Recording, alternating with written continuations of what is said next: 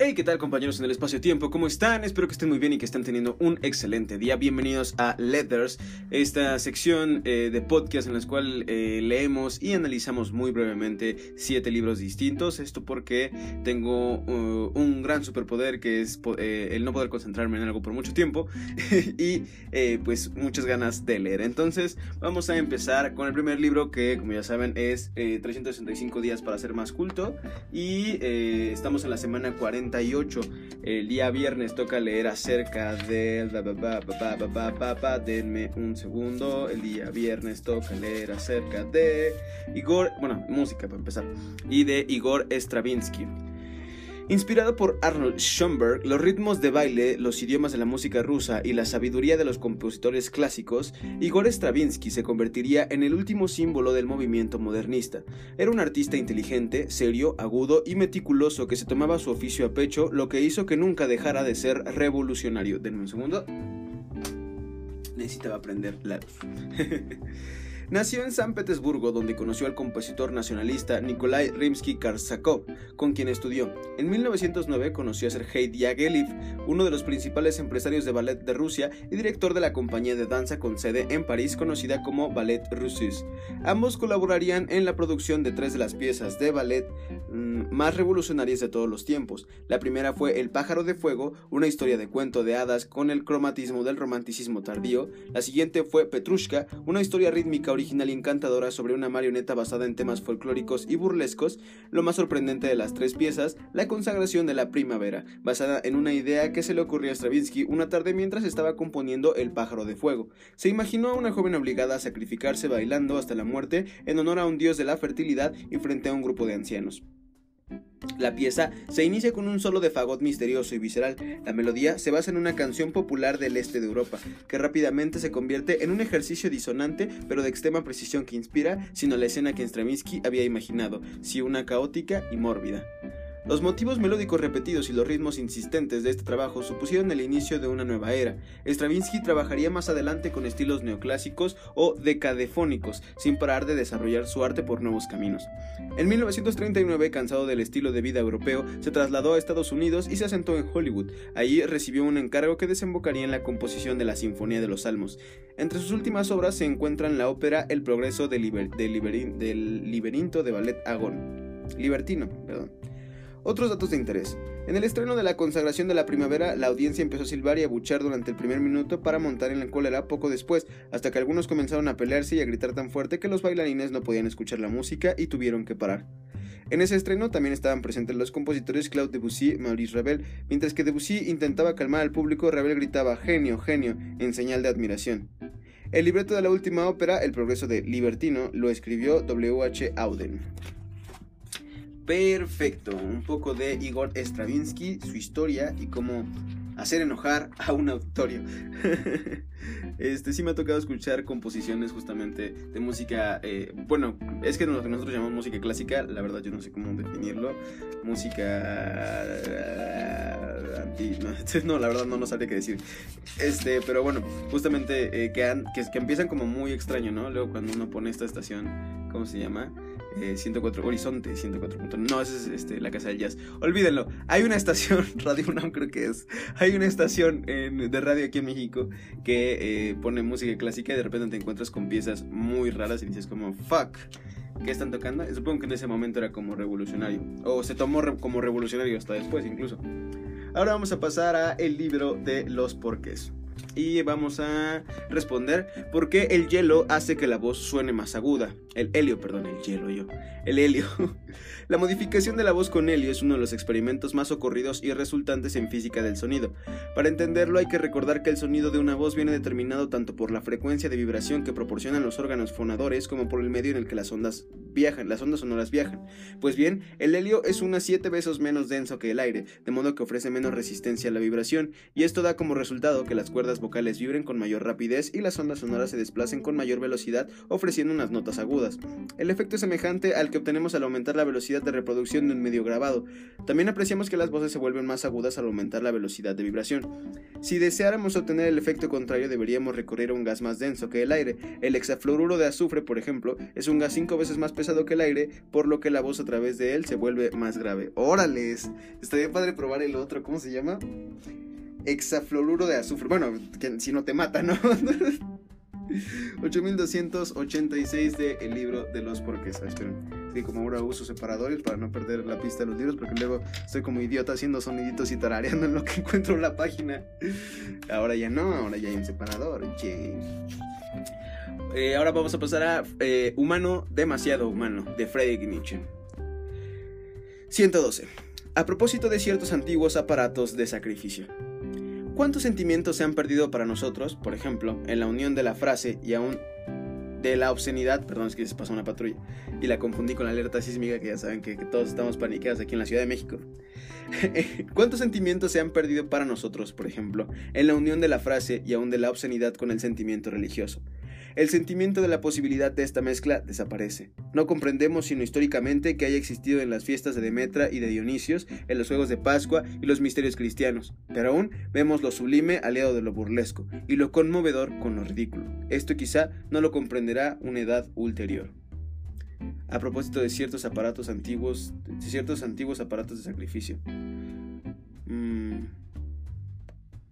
de repente Nietzsche me confunde. La verdad es que no, no, tengo demasiado contexto de esto, pero, o sea, creo que habla de, pues sí, los aparatos de sacrificio en, en la religión y de cómo se contradicen estas cosas con la misma religión. Creo, no me crean. Si hay algún filósofo que conozca a Nietzsche así muy intenso por ahí, ayúdenme. En realidad yo esto lo leo no porque quiera como, o sea, me gusta leer. La, actividad de leer es la que me gusta. Me gusta obviamente también aprender de cosas nuevas.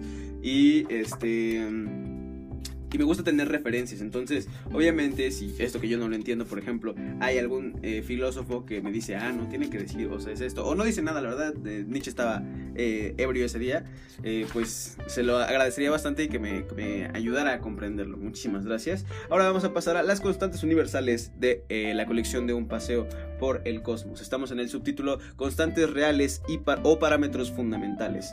Vamos a empezar. Volvemos a la correspondencia entre Einstein y su antiguo estudiante Rosetta Schneider sobre las constantes. Einstein escribía, hay dos tipos de constantes aparentes y reales. Las constantes aparentes resultan simplemente de introducir unidades arbitrarias, pero pueden ser eliminadas. Las constantes reales son auténticos números que Dios debió escoger arbitrariamente cuando se dignó crear este mundo. Hemos visto que son las tres constantes que hemos llamado universales, se puede construir el sistema de unidades naturales o de Planck. Si todas las magnitudes se expresan en términos de estas unidades, es como si hubiéramos establecido una equivalencia entre sus valores. En este sentido, podríamos decir que se trata de constantes aparentes. Sin embargo, aunque sea ciertamente un sistema arbitrario, tiene un papel especial en la comprensión al menos cualitativa de las teorías físicas. Por eso hemos llamado universales a las tres constantes que lo definen. Las constantes reales serían las demás constantes fundamentales, pero expresadas de manera que resulten números sin dimensiones. Esto se puede lograr al manejar conscientes, eh, cocientes entre dos de ellas con las mismas dimensiones, por ejemplo las masas de protón y del electrón, mp y sobre me. O bien eh, al dividir una constante por las combinaciones adecuadas de unidades de Planck para que resulte un número sin dimensiones. Por ejemplo, si se escribe el cuadrado de la carga del electrón en unidades de Planck, obtenemos la constante de estructura fina em, alfa es igual a E2 sobre HC. En vez de hablar de constantes reales, nosotros le llamaremos parámetros fundamentales. Sigamos con la carta de Einstein. Estas constantes, sin dimensión, deben ser números básicos cuyos valores se establecen por los fundamentos lógicos de toda teoría. No puede imaginar una teoría unificada y razonable que contenga explícitamente un número que el creador, por capricho, hubiera podido escoger de modo distinto, y del que habría resultado un conjunto de leyes del mundo cualitativamente diferente. Los parámetros fundamentales representan la esencia misma de la naturaleza. Si se cambia su valor, cambian los fenómenos de la naturaleza. Se puede decir que los valores de estos parámetros importan más que los valores de las constantes con dimensiones. Einstein reflejaba en su carta la opinión de la mayoría de los físicos. Una teoría fundamental de la naturaleza debe poder explicar estos parámetros sin dimensión. Vaya, vaya. Otra cosa que no entiendo. Bueno, maestra, como que incluso creo que entiendo un poquito más esto de las constantes universales que lo de Nietzsche.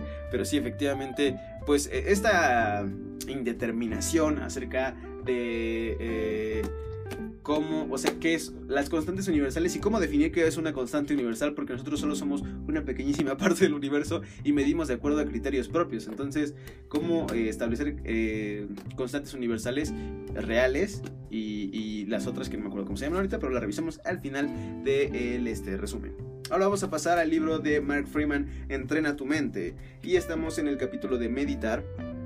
Vamos a pasar eh, bueno, pues vamos a ver justamente la última parte del, del, sí, del capítulo y un ejercicio que nos deja Mark Freeman. Ahora, junta todo y trata de meditar. Lo que va a hacer será. El ejercicio que te comparto aquí es una práctica de meditación muy básica que te ayudará a empezar a explorar las bases de la meditación y seguro experimentarás alguna de las barreras que hemos discutido. Otros ejercicios de meditación posteriores en el libro se construyen a partir de esta práctica básica, así que asegúrate de probarlo varias veces si eres nuevo en ella. Ejercicio, meditación.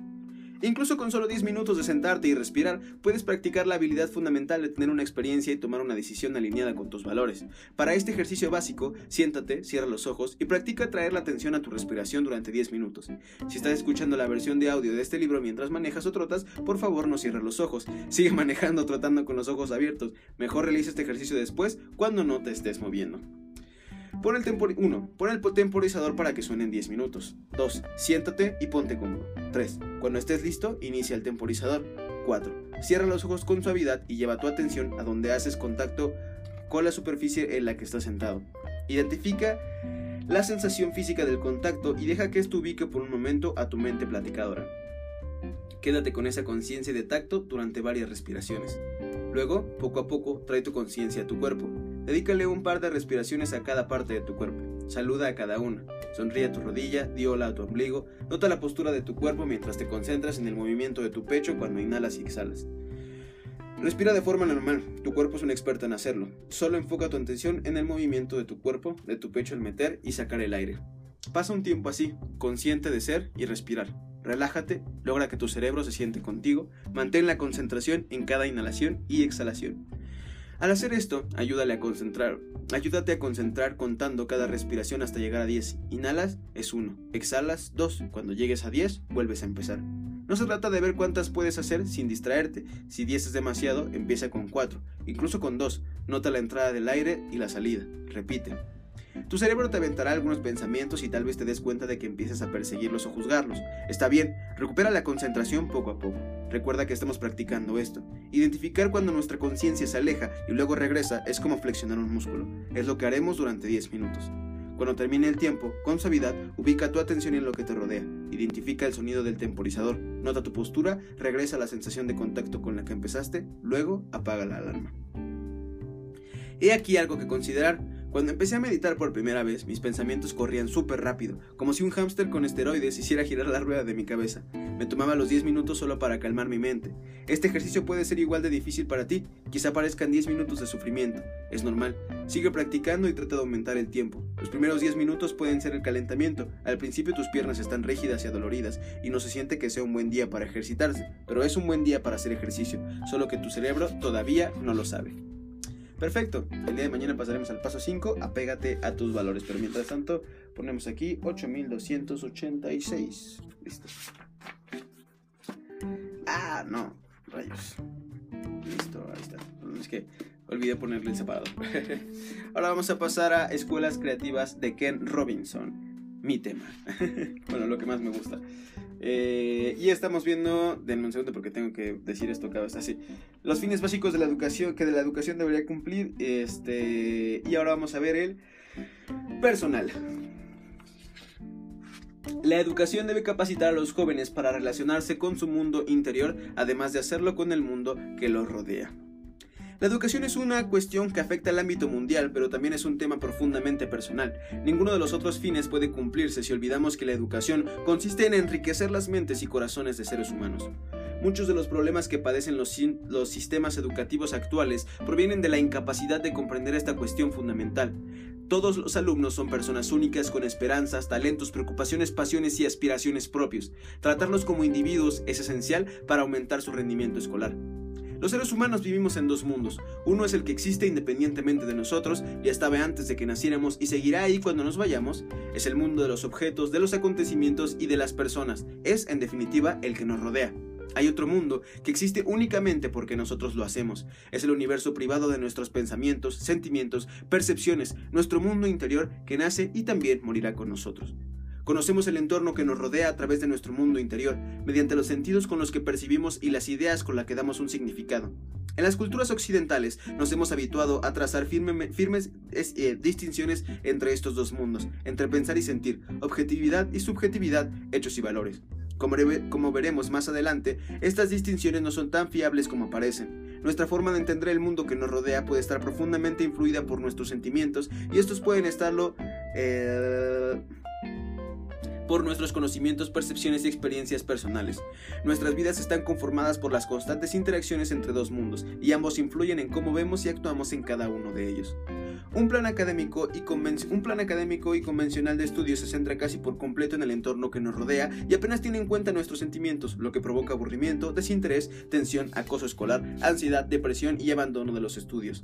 Estos son problemas que afectan al ser humano y que exigen, y que exigen respuestas por parte del mismo. Como hemos demostrado en los libros de El elemento, aquello que las personas aportan a su entorno está determinado en gran medida por cómo viven en su mundo interior. Hay ciertas personas que exigimos que todos los alumnos sepan, entiendan y sean capaces de hacer debido a su aprendizaje en la escuela, pero ellos tienen, ellos tienen asimismo unas aptitudes, intereses e inclinaciones que les son propias. El sistema educativo debe tenerlas en cuenta. Personalizar la educación repercute en el plan de estudios y en los métodos de enseñanza y evaluación. Requiere un cambio de la cultura escolar. ¿Cómo se lleva esto último a la práctica? Lo conocerá usted en el próximo capítulo el día de mañana. Y aquí ponemos 8286, perfecto. Y por último vamos a pasar al Teteto de Platón, que si no me equivoco debe ser muy breve, este, porque ya está a punto de acabar. Ah, no, me, equivoqué, perdón. Es conversación entre Teodoro y Sócrates y continuamos, ¿vale? No voy a llevarte la contraria en nada, procede como quieras. De todas formas, en cuestiones de esta clase hay que soportar el destino que tú hayas urdido y no hay más remedio que someterse a prueba. Ahora bien, no estaré a tu disposición más allá del tiempo que he previsto. Pues bien, con eso es suficiente, y por mucho cuidado de que no vayamos a hacer uno de esos razonamientos infantiles sin darnos cuenta y alguien nos haga de nuevo el mismo reproche. Bueno, pondré de mi parte todo lo que pueda. Primeramente, volvamos de nuevo a la cuestión en el mismo punto en que estaba antes y veamos si estábamos enojados con razón o sin ella, cuando lo censurábamos a esta doctrina que hace a todo el mundo autosuficiente en lo que a inteligencia se refiere. Además, Protágoras nos concedió que algunos individuos sobresalen en la estimación de lo que es mejor y peor y se refería precisamente a que son sabios, ¿no es así? Mm, una disculpa. sí, Ciertamente, si él estuviera aquí presente para prestar su asentamiento y no hubiéramos tenido que hacer en su lugar esas concesiones con la intención de ayudarle, no sería menester repetir la doctrina para fundamentarla de nuevo. Pero en la presente situación, alguien podría afirmar que quizá no tenemos autoridad para establecer acuerdos con su nombre. Por ello, es mejor que quede más claro el, el acuerdo al que llegamos en ese punto en particular, ya que no hay poca diferencia entre hacerlo así o de otra manera. Es verdad. El acuerdo, desde luego, hemos de tomarlo lo más rápidamente posible, basándonos no en las palabras de otro, sino en las suyas propias. ¿Cómo? De la siguiente manera. ¿No dice él que lo que parece a cada uno es así para la persona que, lo, que se lo parece? En efecto, eso es lo que dice. Pues bien, Protágoras, también nosotros expresamos la opinión de un hombre, o más aún de todos los hombres, y decimos que no hay hombre que no se considere a sí mismo más sabio que los demás en unas cosas, así como menos sabio en otras. Además, en los peligros más grandes, cuando vienen tiempos de tempestad, ya sea en la guerra o en la enfermedad o en el mar, a los que emanan en tales situaciones, los hombres los consideran como si fueran dioses, pues esperan de ellos su salvación, aunque no se difieren en otra cosa que en el saber.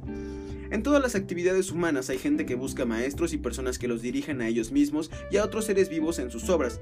De la misma manera, también hay gente que se considera capaz de enseñar y demandar. Ahora bien, en todas estas circunstancias, ¿Qué otra cosa podemos decir sino que son los mismos hombres quienes consideran que entre ellos se da la sabiduría y la ignorancia? Así es. ¿No consideran que la sabiduría es el pensamiento verdadero, mientras que la ignorancia es la opinión falsa? Naturalmente. Y bien, Protágoras, ¿qué haremos con este argumento? ¿Vamos a decir que las opiniones de los hombres son siempre verdaderas o unas veces verdaderas y otras falsas? De una y otra posibilidad se sigue, en efecto, que sus opiniones no son siempre verdaderas, sino las de, las de eh, dos clases. Piensa pues, Teodoro, si alguno de los seguidores de Protágoras o tú mismo querría empeñarse en afirmar que no hay quien considere que otras personas son ignorantes o tienen opiniones falsas. Eso sería increíble, Sócrates. Y sin embargo, la doctrina de que el hombre es la medida de todas las cosas nos lleva necesariamente a esta conclusión. ¿Por qué? Si has llegado a alguna conclusión por tu cuenta y me das a conocer la opinión que tienes sobre el particular de acuerdo con la doctrina de, Protágoras, hay que conceder que eso es para ti la verdad, pero ¿es que no nos es posible a los demás convertirnos en jueces de la, de la resolución que has adoptado? ¿O es que tenemos que considerar que se oponen a ti en opiniones contrarias a las tuyas pensando que tus juicios y creencias son falsos? Sí, por Zeus, Sócrates, desde luego son numerosísimos, como dice Homero, los hombres que me ocasionan toda clase de dificultades. Y bien, ¿quieres que digamos que las opiniones que son verdaderas para ti son falsas? Sin embargo, para toda esa gran cantidad de gente, Teodoro parece que es necesario de acuerdo a esta doctrina. ¿Ok? Teodoro quiere defender lo que dice el amigo Protágoras, de que cada cosa es al hombre como le parece. Y es como terquedad, básicamente, ¿no? Pero bueno, este, eh, bastante interesante. Esta filosofía es un poco más sencilla de, razonar. No sé si se llama filosofía necesariamente esto. Pero bueno, chicos, hemos llegado al final de la lectura de estos siete libros. Vamos a hacer el pequeño resumen que hacemos siempre al final del mismo. Leímos acerca de Igor Stravinsky, un músico que me parece que es ruso por su nombre. este, y bueno, que era un gran compositor al parecer. Eh, sin embargo, en una de sus obras maestras, eh, la gente, y en el estreno de una de sus obras maestras, la gente casi eh, se vuelve loca debido a que no comprendían la melodía y mencionábamos justamente como si efectivamente hay mucha música muy rara. que es clásica, pero que no, o sea, ah, hoy conocemos cosas muy básicas como el reggaetón y el eh, boom, badum, badum y ya. Y después en el libro los porqués nos enteramos de por qué el helio hace que la voz suene más aguda y esto es porque el helio es un gas mucho menos denso que el aire por lo que las cuerdas vocales pueden vibrar mucho más rápido y que hay una posibilidad de hacer lo contrario con un gas que esperemos no sea venenoso y que es de nombre, de un segundo porque está interesante, hexafluoruro de azufre. Órale con Nietzsche humano, demasiado humano. Este, vimos acerca de eh, los antiguos aparatos de sacrificio y cómo es curioso que combinen en la religiosidad. Creo, creo que eso es lo que vimos, la verdad estoy un poco en duda. En las constantes universales vimos el subtítulo de constantes reales o parámetros fundamentales, en donde justamente veíamos la diferencia entre que haya una constante universal que nosotros definimos como humanos o parámetros, eh, bueno, constantes universales que se pueden ser medibles en todo, en cualquier del universo o parámetros fundamentales que somos los que hacemos que son los que hacemos nosotros los humanos y que pueden ser cambiados que bueno y que pueden variar y cómo definir la diferencia entre ambos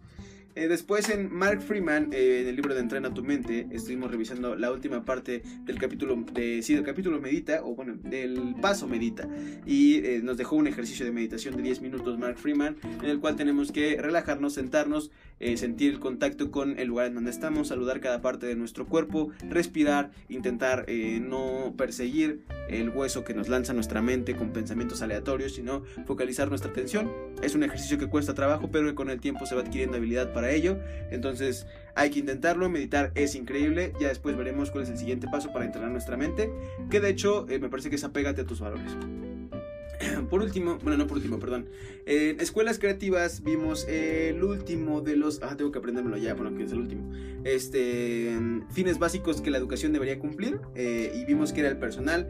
Que pues al final las personas convivimos en dos mundos: el personal, el interior y el exterior, que es justamente el que nos. Eh, pues lo que nos rodea, las cosas físicas, los ámbitos físicos y entonces estos, estos mundos, dos mundos convergen regularmente, pero nosotros insistimos en separarlos, entonces la escuela debería de poder mediar o de poder hacernos, o ayudarnos a entender justamente eh, la combinación de ambos mundos, cómo nuestras percepciones, nuestras experiencias, las cosas que sentimos afectan eh, el cómo nos relacionamos y aprendemos en las escuelas. Entonces, pues nada, Ken Robinson, siempre una gran lectura y finalmente leímos eh, una parte del fragmento de la conversación entre Teodoro y Platón, este, Teodoro y Sócrates, perdón, Teodoro y Sócrates, en donde Teodoro defiende a Protágoras eh, con la afirmación de que cada cosa es al hombre como a él mismo le parece. Y este pues entonces Sócrates lo está eh, está intentando revisar esa afirmación porque en realidad no lo está confrontando sino que están revisando esa afirmación. Y lo último que decía es que entonces si algo es verdad para ti nosotros tenemos que eh, hacer que para toda la gente sea falsa. Y es donde supongo que le va a meter la, este, el gancho ligado porque le va a decir pero entonces no que todo es verdadero perro en fin Este, pues nada, muchísimas gracias por acompañarme en este podcast. Ya saben que este, todos los días, regularmente todos los días, procuro hacerlo seguido. Eh, la verdad me gustaría hacerlo seguido, pero después me, ando, me encuentro desmotivado. No se preocupen, cosas personales. Ahí seguimos. Eh, ¿Cómo se dice? intentando salir adelante. Pero en fin, este espero que hayan disfrutado muchísimo este podcast. Ya saben que pueden encontrarme en mis redes sociales como East Rich, como se escribiría East Rich en todos lados en inglés, pero con doble T, nada más agregarle una T más, no pasa nada. En Facebook, en Instagram, en Twitter. En Facebook pueden encontrar memes, en Instagram pueden encontrar este fotos y cosas como más de, mi vida diaria y este, por los stories. Y en Twitter pueden saber mi opinión de política, que también es bastante interesante. Pueden escuchar el otro podcast que se encuentra en mi perfil, que también se llama Reports, que es noticias. Y finalmente ya saben que si tienen, este, si van a entrar a la universidad, si tienen algún amigo que vaya a entrar a la universidad y quieren hacer la elección correcta de carrera, University, la plataforma de desarrollo estudiantil, de la cual soy fundador y es la primera plataforma de desarrollo estudiantil en el país, este, imparte un curso que se llama University como la plataforma para elegir carrera y diseñar tu futuro profesional. Y en esa misma este en ese mismo curso pues a través de cinco bloques vemos justamente tu perfil profesional cuáles son tus habilidades qué es lo que te interesa estudiar. Y también te acompañamos en el proceso de la elección de carrera. Y bueno que conozcas un poco de los planes de estudio de los métodos de aprendizaje de este, las distintas universidades y oportunidades que te rodean. En fin es un curso muy interesante es una experiencia bastante increíble para todo aquel que va a entrar a la universidad que no se encuentre de tope con algo que no le agrada o que después eh, en deserción eh, o diferentes cosas que nos pasan a, la gente que estudiamos en la universidad y que efectivamente es un tema muy importante para nuestro país el poder apoyar a los estudiantes y que efectivamente tomemos en cuenta la parte interior de ellos al momento de eh, convivir con la parte exterior en el aprendizaje. En fin. Esas son las cosas. También saben que este eh, un amigo mío que acaba de. con el que estoy colaborando, que se llama Yodiel, que pueden encontrar como Yodiel-10 10 en Instagram. Acaba de estrenar una canción que se llama Nada de Nada. Pueden encontrarla en Spotify, en Apple Music, pueden encontrarla en Deezer, en todas las plataformas que transmiten música ya. X, nada de nada. Ella no quiere nada de nada de Yeye, Mantu y Vic Evan. Increíble canción y poco más, chicos. Este, me extiendo mucho aquí en el podcast de Leathers, pero es que leer es mi pasión y por eso termino todo emocionado. En fin, espero que tengan un excelente día. Ya saben que mi nombre es Rich y esto es Leathers. Bye.